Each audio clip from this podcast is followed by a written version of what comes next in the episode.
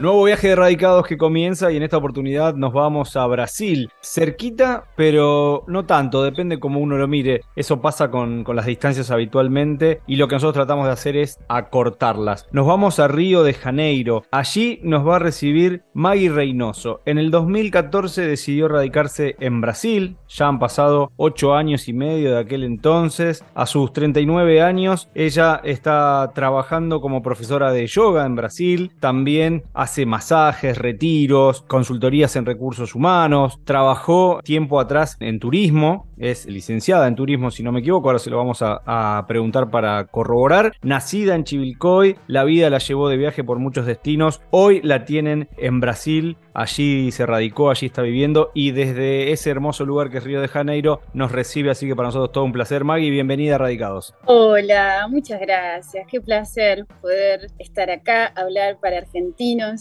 Siempre un placer. El placer es nuestro de conocer y descubrir historias de vida más allá de las fronteras, de eso se trata. Hemos recorrido el mundo, hemos dado varias vueltas al mundo ya y siempre tenemos nuevas historias para compartir y eso es lo lindo que propone Radicados. En tu caso, ¿recordás cómo era tu vida en el, en el 2014? ¿Qué cosas te estaban pasando que hicieron tomar esa decisión? Sí, me pasó de todo ese año, realmente. Muchas cosas que son demasiado íntimas, pero pasó de todo. Pero igual el hecho de yo estar en, en Río acá es algo que yo venía manifestando hace un montón de tiempo. No era algo, yo no sé, la primera vez que visité Río creo que fue en el 2006, 2007, una cosa así, por trabajo. Y desde que yo pisé este lugar y lo vi, yo dije, ¿qué es este lugar? ¿Qué lugar es este? Por favor. Esto es una locura, tiene una naturaleza exuberante, preciosa, linda, abundante. Y por otro lado, es la locura de la ciudad, que es todo lo que me gusta también. Entonces es como, eran esos dos mundos abrazándose. Entonces realmente yo siempre digo que me enamoré y creo que le pasa a todos los que vienen a Río de Janeiro. Medio que se enamoran. Y um, hubo ahí como una semillita que quedó en mi corazón y creo que cada paso que daba era en dirección a, a venirme a vivir. Yo siempre digo que no me fui a Argentina porque estaba mal, económicamente digo, o estaba, viste, no, no, estaba huyendo de Argentina. En ese momento, no, no era lo que me estaba pasando. Yo simplemente me enamoré mucho de esta ciudad. Y todo ese 2014, en realidad 2013 empieza toda la historia así más de que se desencadena en que venga acá, es que la empresa para la que trabajaba tuvo un problema con su oficina en San Pablo. Me mandaron acá a resolver los problemas, todo, pasé casi hasta Navidad en San Pablo. Y cuando llega enero, febrero, me eh, ofrecen el puesto en San Pablo. A lo cual yo digo, tuve mis dudas un montón porque Brasil era un destino que quería, había algo de la vida acá que me gustaba, de la manera de vivir en realidad, que me atraía mucho, pero no era San Pablo, lo tenía así como claro. Así que lo rechacé, la llamé a una compañera del trabajo y le dije, están buscando personas para este puesto. Finalmente ella lo acepta, sigue todo ese curso y cuando yo me entero, fue como, me acuerdo que Patente estaba corriendo, estábamos entrenando, corriendo, llego, me tomo un baño y estaba en la ducha, viste que las ideas en la ducha. Y mientras, mientras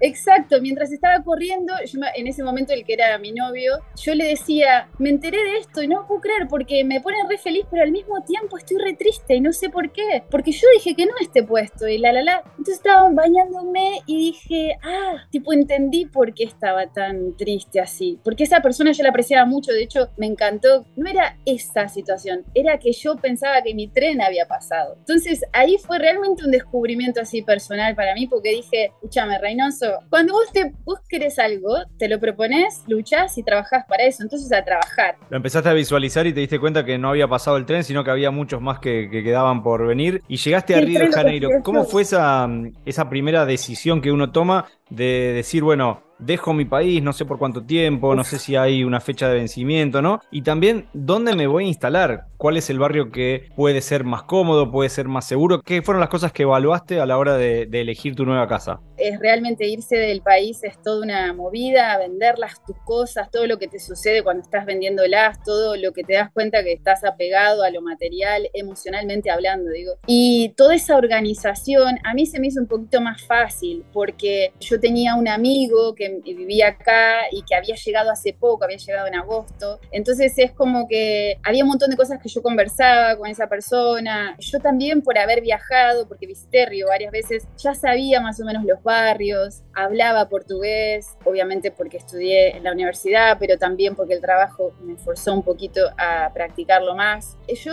puedo decir que la tuve fácil en ese sentido, ¿entendés? Como que no fue algo que para mí fue... De todas maneras llegás y el gringo siempre es vulnerable donde sea que esté. Yo creo que con las personas que has hablado que están afuera, yo creo que hay siempre un sentimiento de vulnerabilidad porque es todo nuevo, no conoces las reglas, ni siquiera los códigos sociales completamente. Y mismo siendo tipo Brasil, hay miles de cosas diferentes. Bueno, es arrancar de cero y también la barrera idiomática, por más de que nos parezca fácil el portugués y en tu caso ya habías estudiado y demás, es una barrera porque obviamente hay palabritas, modismos, costumbres que están por fuera de las reglas de, cualquier lenguaje y eso lleva un tiempo para, adquirirlo. ¿Elegiste el barrio donde hoy estás o pasaste por diferentes barrios? Ya de paso te preguntamos en qué barrio de Río de Janeiro estás. Viví en varias partes de Río, eso está lindo, se lo recomiendo cualquier, cualquier persona que vaya así, hoy por hoy, viste, cuando ves la historia, yo diría, la verdad, tendría que haber alquilado un Airbnb un mes acá, un mes allá, un mes Siento que no recorrí completamente todos los barrios que querías, pero me mudé bastante. Siempre Copa es Copa Copacabana, es el como el barrio más friendly para cualquier cualquier extraterrestre así que cae en Río, porque porque primero que tiene departamentos pequeñitos, está cerca de la playa, tenés todos los servicios, es como dentro de la zona sur es como la parte más céntrica, ¿no? Como que tenés más como los locales que tenés en el centro y demás. Después viví en Botafogo un tiempo, que también es un barrio que me encanta, mucho de estudiantes, mucha movida nocturna, bares, mucha movida intelectual, de arte, artística. Y después viví la mayor cantidad de tiempo en Humaitá, que es un barrio que está al lado de Botafogo, entre Botafogo y Jardín Botánico. Y es un barrio muy lindo, portugués, todo, pero la verdad es que me mudé porque había muchos robos era un lugar donde realmente vi varias cosas donde ya, viste, había dicho, hasta acá llegué. Y irónicamente es un barrio de personas muy ricas, ese barrio. No de las más ricas, pero de personas así que tienen un poder adquisitivo bastante bueno. Y de Humaitá me mudé a donde estoy hoy, que eh, se llama Vidigal, es la favela de Vidigal. Entonces hoy por hoy me siento mucho más segura, increíblemente. Y bueno, la verdad que acá también encontramos una oportunidad única. Yo me venía a vivir con mi novio, queríamos un poquito más de espacio y acá era un poco más barato y cumplí otros de los sueños que, viste esas cosas que te pasan que ni siquiera las había soñado, que es de vivir frente al mar. Es algo que fue increíble, increíble así, pero en serio, esas cosas que vos decís, esto ni siquiera lo soñé en mi vida, ni me la esperaba venir. Así que sí, increíble. Y muy difícil ese acá. ¿Cómo es la situación económica de Brasil hoy? Sabemos que el real ha recuperado terreno frente al dólar, que es la, moneda comparativa, por lo menos de los argentinos, a la hora de, entablar las relaciones entre lo que es un sueldo promedio, costo de vida, el costo de un alquiler y demás. Siempre decimos lo mismo. La pregunta respecto de cómo se hace para vivir en otro país tiene que dar ingreso y egreso a esa ecuación, pero hoy Brasil es un lugar que propone fácil acceso al trabajo, de podés ir rebuscándola, como se dice en Argentina, para vivir bien? Sí, sí, sí, te podés ir rebuscándola para vivir bien. De hecho, yo tengo, eh, mi historia es bien diferente antes y después de la pandemia, digamos. Antes de la pandemia yo trabajaba y trabajé mucho tiempo para una empresa extranjera, entonces yo ganaba en dólares, era otra mi situación, ¿no? Como, y mm, yo ya había decidido que me quería transicionar de carrera, o sea, salir del turismo y dedicarme a todo este mundo paralelo que yo llevaba y que necesitaba darle un poco más de espacio en mi vida. Y justo vino la pandemia, yo en realidad renuncié 10 de febrero, creo que fue una cosa así, son fechas así que te marcan un poquito por eso la recuerdo. Y después se vino la pandemia y yo, yo quería ir a India. Yo ese año iba a ir a India a hacer cursos, tenía todo organizado acá, en fin. Y bueno, nada, el viaje no fue para afuera, pero fue para adentro un poquito. Y hoy por hoy hago un montón de cosas, es la rutina que yo quería tener, eso me pone muy feliz. Y fue un desafío, sí, ganar dinero para pagar las cuentas. Lo está haciendo, pero también porque antes yo trabajaba para alguien y hoy por hoy estoy emprendiendo. Y eso es una gran diferencia. Pero para no irme así de la pregunta, económicamente Brasil, qué sé yo, yo estoy medio lejos de las noticias en Argentina para decir bien la verdad. O sea, lo poco que sé es por mis amigos y mi familia, pero es que no hablamos mucho de eso, honestamente, cuando hablamos. Acá sí la situación es buena, la, la era de Bolsonaro dejó bastante golpeado varias cosas, sobre todo la educación. Ahora Lula retomó y la valorización del real yo quiero, tiene que ver más con otros contextos, ¿no? De esta, este tema de la confianza en Lula y en lo que va a suceder, pero me parece que quedó mucho más frágil, la verdad. Dependiendo de cómo vaya el gobierno de Lula, todo esto es de opinión personal, ¿no? Pero yo creo que dependiendo de cómo vaya ese gobierno, es qué va a pasar con el real también, porque hoy por hoy siento que esa valorización pasa por un tema más de contexto político que de otras cuestiones, ¿no? En lugar a dudas, la, la economía es confianza 100% y un poco ahí radica el cambio que pueda tener Brasil. Obviamente ha cambiado bastante, son antítesis Bolsonaro y Lula y hay muchas, muchas miradas posadas en Brasil y en el futuro de Brasil. Hablando de, de futurología, ¿Encontraste en Brasil como tu lugar en el mundo o estás abierta a que, por ejemplo, te vuelva a sorprender esta idea de India, radicarte en otro lugar, en otro país? ¿O cerraste esa puerta y decís, tengo la suerte de haber encontrado mi lugar en el mundo, me quedo aquí en mi departamento frente al río, frente al mar y disfruto la vida desde Brasil? No, la verdad que yo no, no, no, no puedo pensar mucho en el futuro. Es como que sí, voy a confesarte que hace como unos dos años que vengo sintiendo así, y creo que, creo que desde que transicioné de carrera, vengo sintiendo que ya está bien Río, viste como que está bien, estuvo bien y estaría lista para irme a otro lugar. Pero lo que me sucedió con Río es que yo lo conocí antes de irme, yo no me fui a un lugar sin conocerlo ni nada. Con lo cual, no sé, tengo varios lugarcitos así como que me dan intriga y me gustaría, no sé si para mí, desde la manera que veo las cosas, no sé si existe tal lugar en el mundo, ¿no? Es como, en realidad es, es más donde vos sientas que estás bien con vos mismo. Entonces, siempre pienso eso, ¿no? Como tu hogar sos vos, ¿sí? vos, vos tenés que estar bien, no importa dónde estés. Si eso está bien, va a estar todo bien. Sin lugar a dudas será así. Maggie, siempre preguntamos, ¿qué es lo que más extraña de la Argentina ahora que ya llevas ocho años y medio y que puedes hacer una especie de revisionismo? La yerba, la yerba, pero siempre, en realidad es difícil extrañar cosas, sí, me encanta comer, entonces cosas de comida extraño, sí. Extraño a mi familia y a mis amigos. O sea, creo que es lo que verdaderamente extraño es eso. Por más que uno cree nuevas familias y nuevos amigos, como que los otros no dejan de existir, ¿entendés? Están ahí. Y a veces la cotidianeidad la perdés, porque sí, hablas por WhatsApp, yo con mi familia todo el día, mi hermano y mi mamá, WhatsApp de acá, WhatsApp de allá, pero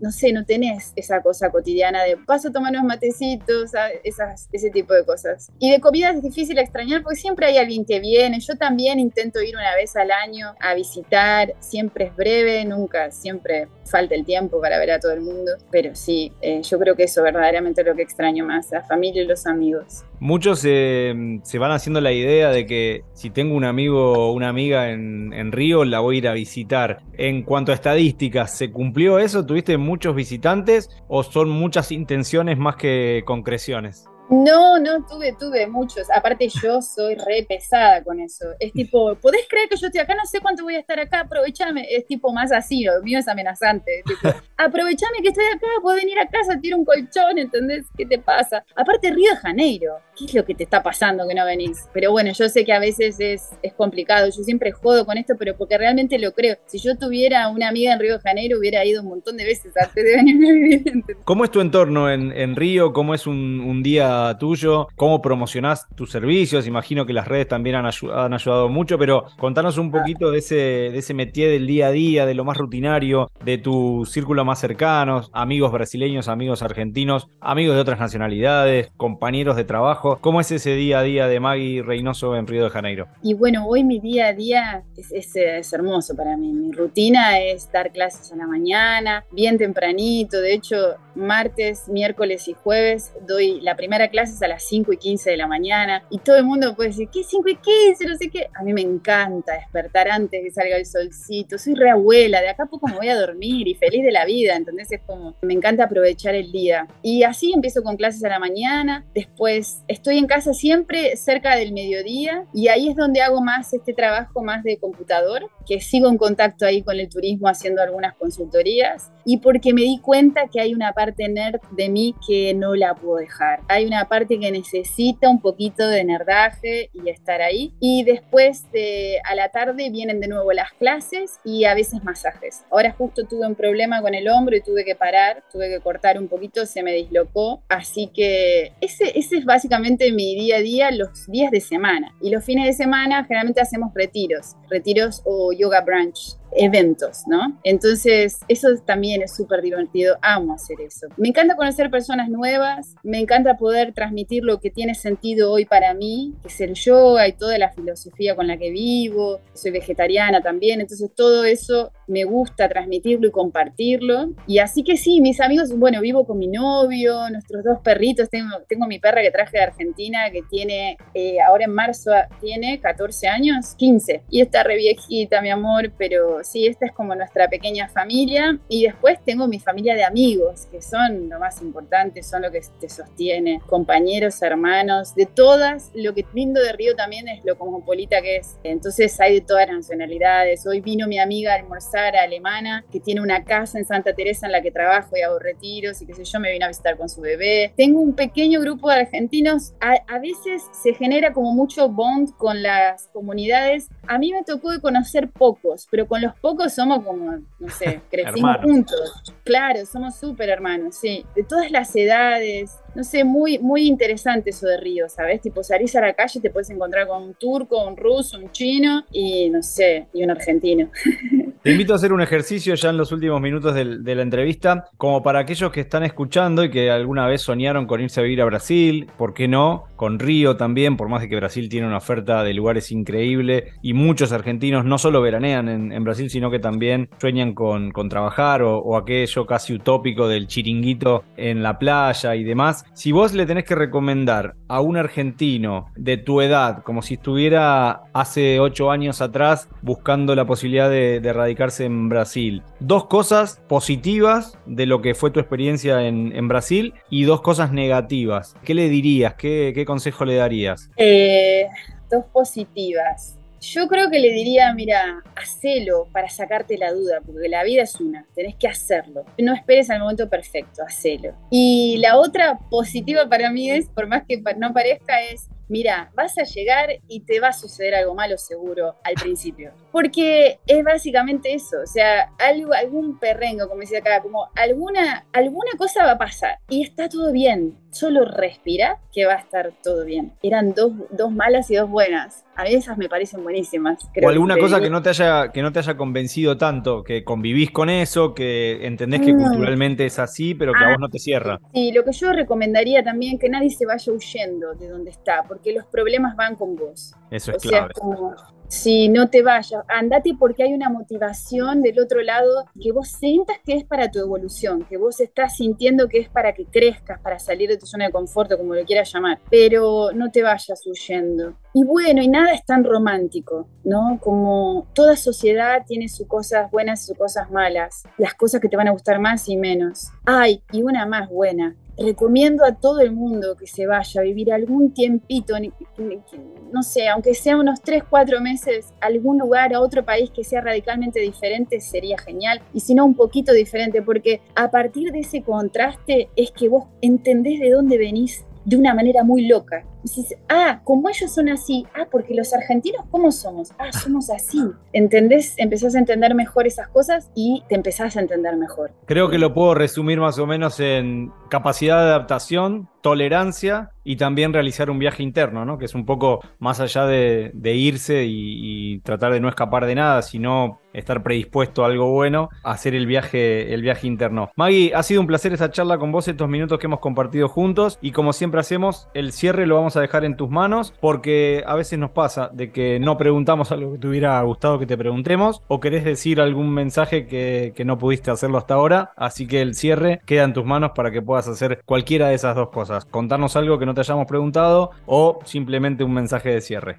Qué momento. Em, nada, yo creo que lo que me gustaría decirle a cualquiera que está fantaseando con eso es eso, lo que dije, que se anime. Y, sabe, y también no quiero dejar de decir que hoy, bueno, el día que lo estamos grabando, se puede decir que es el Día de la Mujer. Y hay el mundo entero, no solo Argentina, no solo en Brasil, está todo tan polarizado así. Y la verdad es que a mí hoy me vino un sentimiento, mis viejos siempre me enseñaron que estos días son súper comerciales, como todo el mundo sabe, la, la, la, pero siento que igual siempre son una buena invitación a que reflexionemos sobre las cosas. Y como mujer me pasó hoy de sentir de que la verdad tenemos que sentir mucha gratitud por todas las mujeres que vinieron, porque gracias a ellas que hoy no, no sufrimos muchas de las diferencias y hay mucho por hacer, hay muchísimo por hacer, pero hay que hacerlo juntos. Y digo juntos y no juntas. Entonces, a nuestros hijos, educar a nuestros maridos, a nuestros novios, a nuestros amigos. Todo el mundo está acá para aprender. Entonces eso tiene que ser un trabajo en conjunto. Y eso, me encanta ser mujer. Eh, me parece que todos tenemos un poquito también de esa parte femenina que deberíamos explorar un poquito más para ser más sensibles y más empáticos. Pero eso, celebrando ahí y nada, mujer, hombre, quien sea que se tenga ganas de irse a vivir afuera, que lo haga pronto, pronto, que no espera que sea perfecto.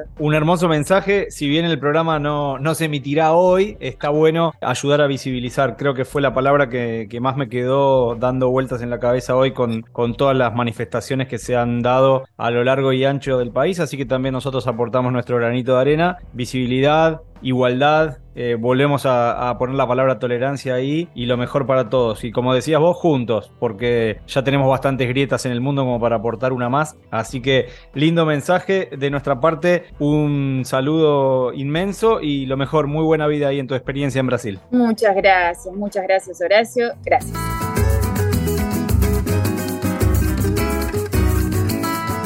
Si disfrutaste del viaje, muy pronto nos volvemos a encontrar con un nuevo destino para seguir conociendo el mundo y saber cómo viven los argentinos más allá de las fronteras.